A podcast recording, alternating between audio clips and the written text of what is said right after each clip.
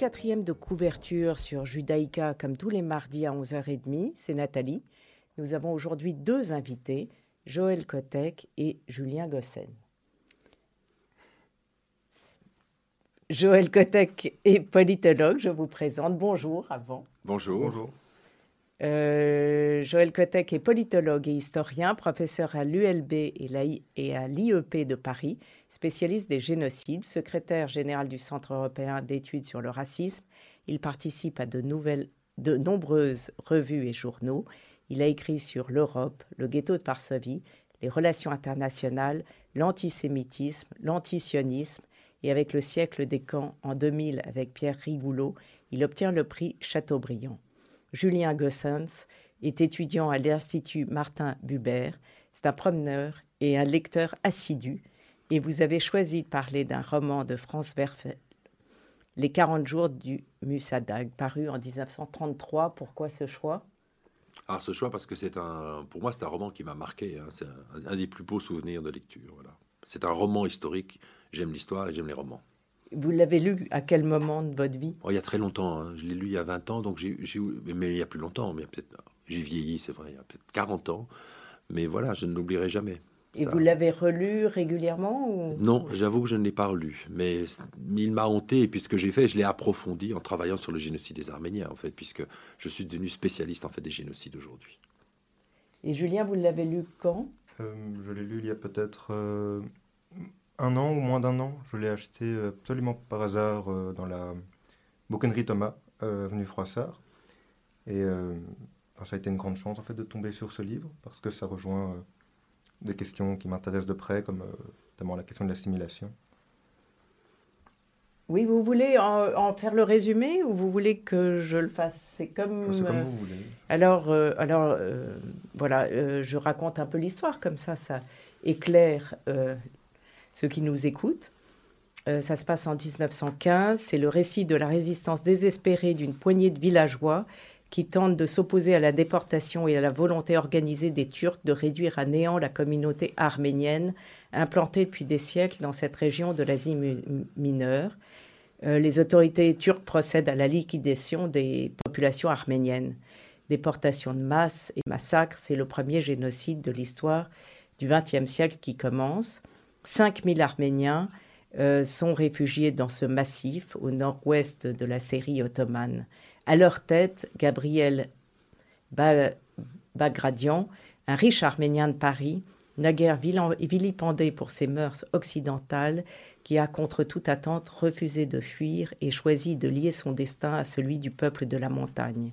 Ce qui est intéressant, c'est que c'est, c'est un vrai roman, comme vous disiez, parce que c'est plein de péripéties, mm. c'est haletant, euh, on n'en finit pas, c'est même très lyrique dans les descriptions de la montagne, et en même temps, c'est vraiment un massacre. Et c'est publié en 1933, ce qui est... Euh, oui, que je me souviens, mon souvenir, c'est quand je l'ai lu, j'étais un peu halluciné, j'avais l'impression que c'était un roman qui était de l'après-Shoah, et qu'il utilisait le génocide des Arméniens pour parler de la Shoah. Et en fait, c'est prémonitoire. Et c'est prémonitoire de la Shoah, mais c'est prémonitoire aussi du génocide des, des Tutsis, puisque Moussadak me fait penser aussi à l'épopée du Bicerero, où, euh, où, des, où, des, Tutsis ont tenté tant bien que mal de résister euh, aux assauts des, des tueurs Hutus. Oui, si, si, je peux me permettre, euh, oui, il y a vraiment deux histoires en même temps. D'une part, la grande histoire, de cette manière, avec le génocide arménien, mais de l'autre, l'histoire de ce Gabriel Bagradian, et aussi du délitement de, son couple, qui est un couple franco-arménien.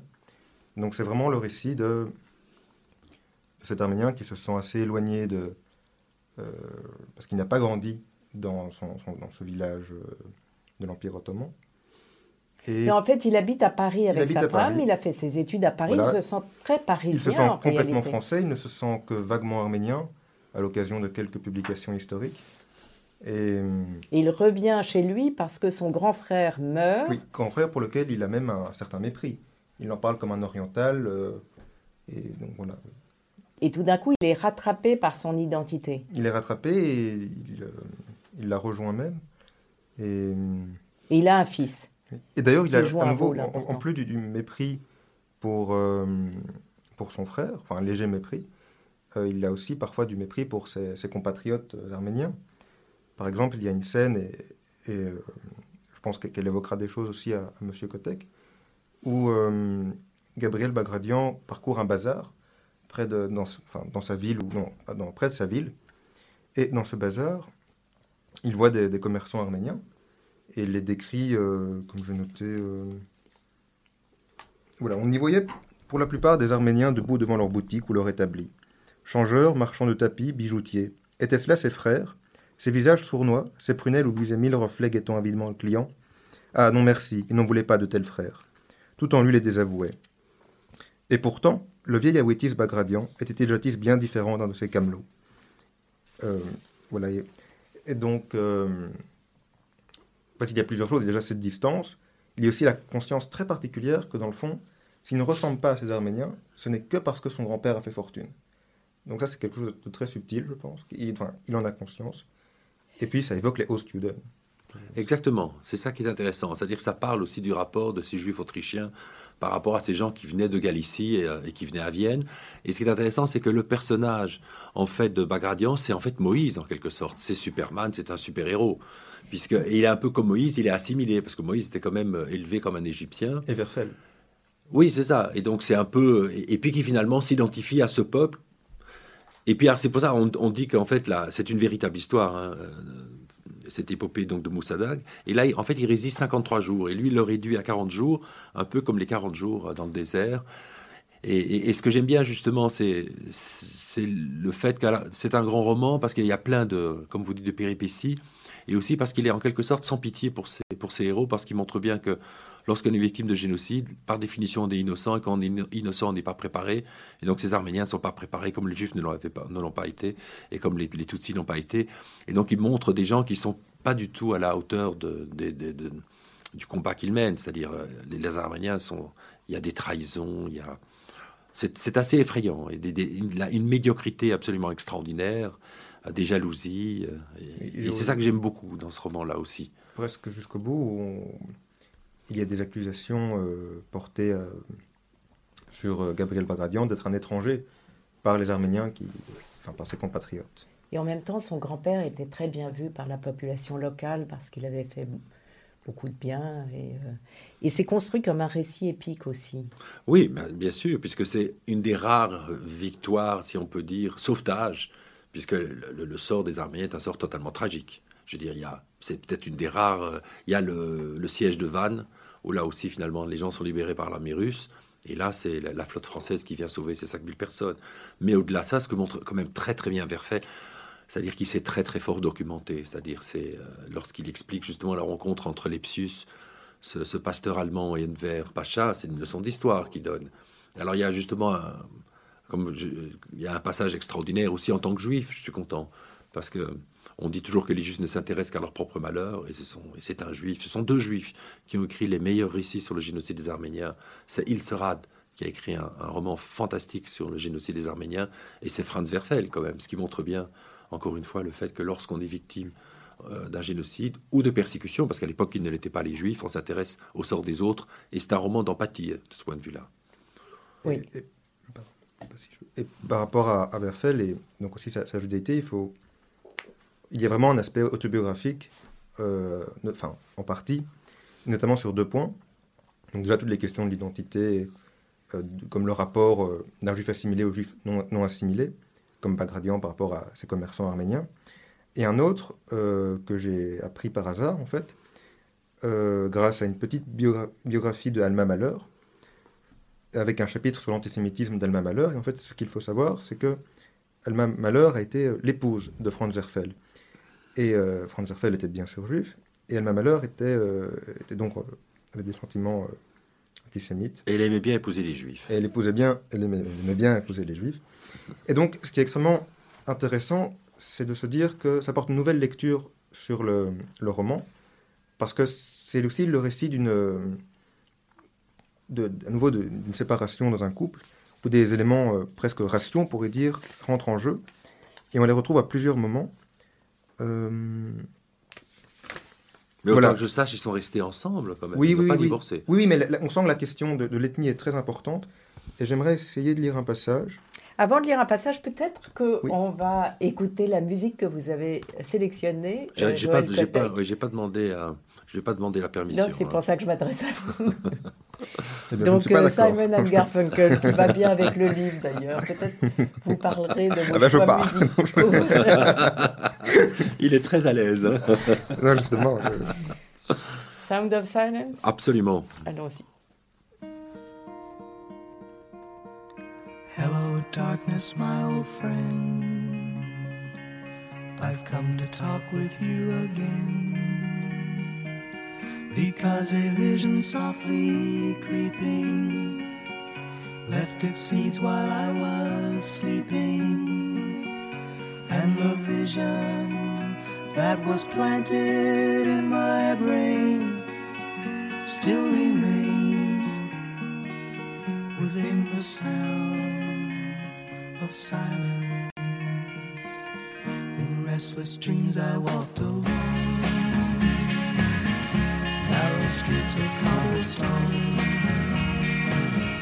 Neath the halo of a street lamp, I turned my collar to the cold and damp. When my eyes were stabbed by the flash of a neon light, split the night and touched the sound of silence. And in the naked light I saw ten thousand people, maybe more. People talking without speaking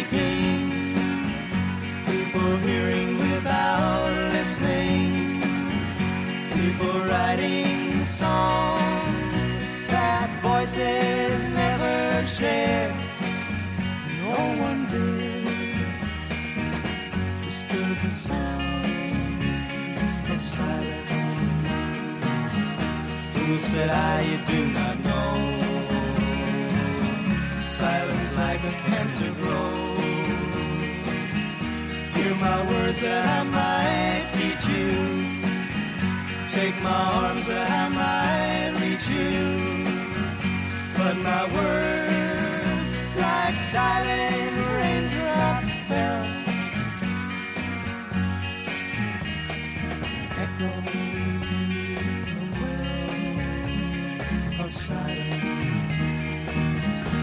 And the people bowed and prayed to the neon god they made. And the sign flashed out its warning in the words that it was forming. And the sign said the words of the subway walls, the tenement halls, whispering sounds of Joël. Kotek et Julien Gossens nous parlent donc de. Des 40 jours du Moussadak. Les 40 jours Exactement. Oui. Donc, de la biographie. oui, ce que donc j'ai lu, euh, enfin je suis à nouveau tombé dessus un peu par hasard. Enfin c'est quelqu'un qui me l'a offert, une biographie de Alma Malheur de Catherine Sauva. Et cette lecture euh, apporte quelque chose au récit des 40 jours, car dans les 40 jours, euh, il notamment, euh, nous, lisons notamment cette rupture dans un couple pour des raisons où l'élément ethnique a une grande importance. Et Alma Malheur était donc la femme de Werfel. Et Alma Malheur était antisémite, et Werfel en a souffert. Et j'aimerais lire quelque chose. Voilà. Alma Malheur dit C'est désespérant, nous parlons deux langues différentes depuis 20 ans que nous sommes mariés. Aucun de nous ne comprend l'autre. Le caractère étranger de la race est infranchissable. Et un autre euh, passage, un moment, euh, Madame Malheur, aurait pu euh, penser avoir des enfants avec Zemlinsky, et elle dit, elle le refuse parce que ce serait de petits juifs dégénérés. Et par rapport, donc imaginez, Werfel, et il a souffert de cela, il, le- il le Il l'a savait. épousé quand même, puis dire. oui. Et en fait, par rapport à, donc, par rapport à, à ce- cette donnée, euh, l'élément ethnique, comme si euh, Werfel l'avait incorporé, euh, revient de nombreuses, par, nombreuses fois. J'aimerais essayer de lire euh, quelque chose, j'espère que ce ne sera pas trop long. Alors, Iskoui, c'est une jeune fille arménienne pour qui Gabriel ressent des, des sentiments ambigus, mais jamais il n'y aura de, de tromperie avec, par rapport à Juliette. Qui est sa femme, Juliette, je rappelle. Et contrairement à Juliette. Et contrairement à Juliette, oui. Gabriel se pencha vers Iskoui, tout près d'elle, pour pénétrer au fond de ses yeux immenses qui semblaient se fondre à son approche. Une étrange pensée le faisait frémir. Peut-être le sentiment qui l'attirait en ce moment vers la jeune fille n'était-il pas un banal amour? Non, cela ne ressemblait pas à ce qui l'unissait encore à Juliette. C'était beaucoup plus, et beaucoup moins aussi que de l'amour. Il sentait toutes ses facultés, physiques et intellectuelles, renforcées, accrues, par la certitude d'un bonheur intense sans qu'aucun désir ne vînt détourner son esprit. Peut-être était-ce l'amour inconnu de la parenté de sang qui, à travers le regard d'Iscoui, venait, source mystique, se déverser dans son âme pour la désaltérer. Ce n'était pas l'envie de n'être qu'un à l'avenir, mais la certitude de n'avoir été qu'un dans le passé. Et il y a un autre passage où lorsque Juliette euh, accueille euh, des, marins français, Verfel les décrit comme euh, proches de manière immédiate, avec à nouveau cette idée parce que Juliette est française. Voilà, je pense qu'on peut vraiment, avec la lecture de cette biographie d'Alma Malheur, ça peut apporter quelque chose, je pense. Oui, oui, mais il est très, il est très touffu. Hein. Il y a beaucoup de choses dans ce livre. Il y a évidemment, euh, vous en parliez, le génocide, mais il y a, il y a une histoire d'amour incroyable, euh, de la trahison. Mais c'est un héros tragique en fait. C'est un, héros, tragique, puisqu'il le fait, il le fait mourir. Donc c'est à la fois Moïse qui n'a pas droit à la terre sainte et c'est un peu le Christ dans une certaine mesure, puisqu'il se laisse mourir. Et puis ce qui est intéressant en l'écoutant, c'est vrai que c'est-à-dire que même si c'est l'histoire d'un sauvetage, le fait de... Il est sans concession, Verfel, et c'est ce qui rend la lecture du roman, c'est-à-dire il y a des moments où on a envie de, s'écrier, notamment lorsqu'il y a ces déserteurs euh, de l'armée, euh, ces déserteurs arméniens, des soldats arméniens, on a, on a l'impression qu'il va, en faire des héros, et en fait ce ne sont pas du tout des héros. C'est ça qui est extraordinaire. Et donc il est sans concession, puisqu'il va jusqu'à euh, enfin, j'espère que des gens le liront, mais puisque son fils, il le, fait mourir, il le fait assassiner, ce qui montre bien aussi ce que c'est un génocide, c'est d'abord la mort des enfants. Et à partir du moment où son enfant meurt, finalement, il n'a peut-être plus de raison de vivre non plus. À la Shoah, c'est la mort des enfants. Le génocide des Arméniens, c'est la mort des enfants. Mais il y a toute la typologie. Hein. Il y a l'obéissance des fonctionnaires. Absolument, il y a tout. Euh, le mépris euh, envers les marchands et euh, les boutiquiers. Et la, veulerie de l'Europe qui ne fait rien et qui n'a rien fait pour les Arméniens. Et donc c'est un roman qui nous parle d'aujourd'hui aussi. On ne fait rien pour les Kurdes. Euh, et on laisse faire. On n'a rien fait pour les Syriens euh, en 2013, lorsqu'on aurait pu encore abattre Assad. Donc c'est un peu ça aussi. C'est un roman presque de relations internationales. Il y a un dernier point qui, qui moi, vraiment m'a semblé extrêmement important par rapport à la question de ce Gabriel Bagradian qui est un peu en dehors et, dedans son, le, enfin le, qui est très sympathique aussi. Hein. On est complètement en empathie avec lui, on le suit pendant ces 900 pages. Mmh. Qui donc est un peu dedans et dehors du, peuple arménien. Et je pense que euh, sa fin dit quelque chose peut-être de la condition de l'assimiler, parce que ce que je trouve vraiment extrêmement intéressant, c'est que Gabriel Bagradian pense un moment partager la destinée des Arméniens, parce qu'il prend la, tête de la révolte. Et euh, donc lui était en dehors d'abord, il était en dehors de la destinée arménienne parce qu'il était à Paris, etc. Puis il vient se battre avec, euh, avec ses, compatriotes, mais à la fin, euh, il ne prend pas le bateau comme, comme les autres futurs exilés, mais reste dans, dans ce village dans la montagne du Musadak. Donc là, c'est extrêmement intéressant. C'est, c'est l'Arménien de Paris assimilé qui est le dernier Arménien de sa région. Et euh, en plus de cela, euh, il y a le... En fait, vraiment, c'est se dire que ce Gabriel Bagradian ne partage pas la destinée d'exil des Arméniens. Donc c'est vraiment quelque chose de très intéressant, j'ai trouvé, ce, Gabriel Bagradian, qui finalement, au début, ne partageait pas la destinée arménienne, il la partageait un moment, et finalement, il ne la partagera pas à la fin non plus. Si ce n'est qu'il la partage, puisqu'il meurt comme à peu près 1 500 000 Arméniens. Oui, mais il ne partage pas la destinée d'exil, euh, c'est vrai, mais, euh, mais il ne partage pas cette destinée d'exil des Arméniens. Parce qu'elle est statistiquement euh, nulle, en fait. Qu'est-ce que 5000 personnes sauvées Oui, mais c'est son village, en tout cas. Oui, oui, tout à fait. Et, et, je pense que, en un sens, Gabriel Bagradian a quelque chose... C'est comme s'il était arménien tout seul, dans le fond. Il était arménien tout seul à Paris, il est arménien tout seul sur le Musadag, où il est seul. Et je pense que ça dit beaucoup de choses par rapport, on peut dire, aux populations avec, assimilées ou en dehors d'une communauté, où, il y a presque l'interrogation solitaire de, qu'est-ce que ça veut dire. J'imagine très bien donc autant le, juif tout seul que l'arménien tout seul. Enfin voilà, donc je pense que c'est vraiment un très très grand roman, non seulement pour ses qualités littéraires, et pour l'étendue des, questions euh, abordées. Alors vous deviez parler de vos choix musicaux que vous auriez fait. Euh, ah bon? Non? Euh, si tu avais pu choisir. Si, vous aviez pu choisir, vous ah avez ben, le temps. On l'aurait choisi comme M. Kotek, bien, bien sûr. ah, c'est pas mon étudiant, mais il faut pas flatter. Le deuxième choix, votre deuxième choix est Léonard Cohen, oui. ouais, c'est une chanson magnifique, j'adore sa voix, et c'est une chanson bon, qui a peut-être compté sur moi un moment. Vous écoutez la musique souvent Beaucoup? Uniquement classique, pour dire la vérité, ou alors la musique de cette période-là, que ce soit Cat Stevens. J'aime euh, les mélodies, j'aime les voilà, voilà, j'aime bien, j'aime bien ces chanteurs. Ces chanteurs chantent pendant les cours. Et même même Frank Sinatra, j'aime aussi. Hein. Je suis un peu je suis un peu passéiste quand même. Vieux jeu. Ami en main, on l'écoute.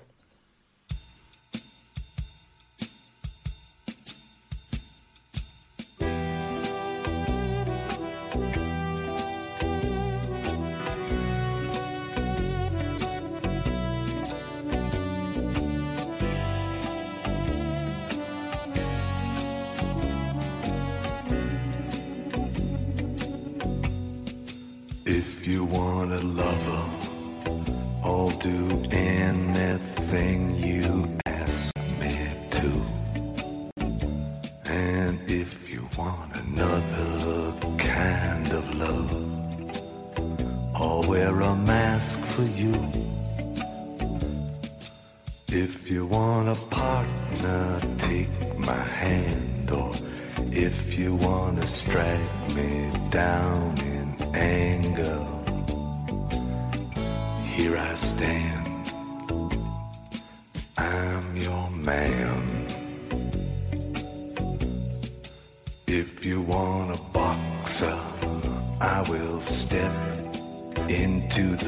ring for you. And if you want a doctor, I'll examine every inch of you. If you want a driver, climb inside. Or if you want to take me for a ride.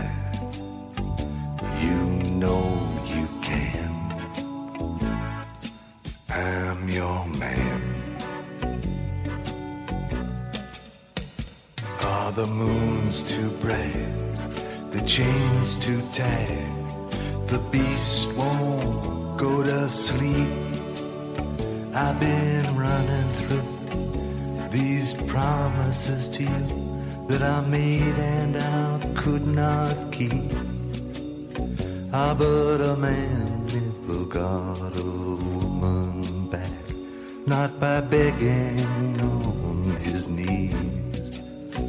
Or I crawl to you, baby, and I fall at your feet, and I howl at your beauty like the dog in heat, and I clog your heart, and I tear at your sheet, I'd say, please,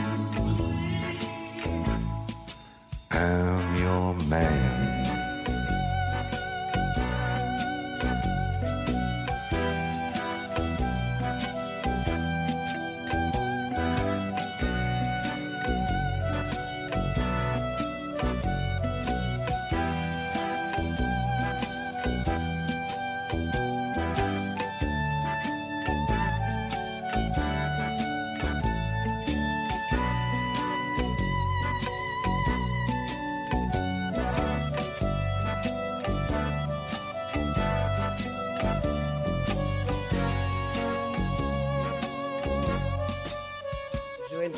Et Julien Gossens. Euh, vous vouliez rajouter quelque chose sur, euh, sur le livre de Franz Werfel? Oui, c'est un livre qui a marqué, euh, c'est un livre qui est un livre culte pour les Arméniens, il faut le savoir, hein, c'est très important, c'est une porte d'entrée, encore une fois, comme je l'ai dit, sur le génocide. Et ce qui est extraordinaire, c'est que moi j'ai découvert par exemple ce que c'était l'organisation spéciale, je je connaissais pas. Et en fait, on a l'impression qu'on lit des, une description de la SS.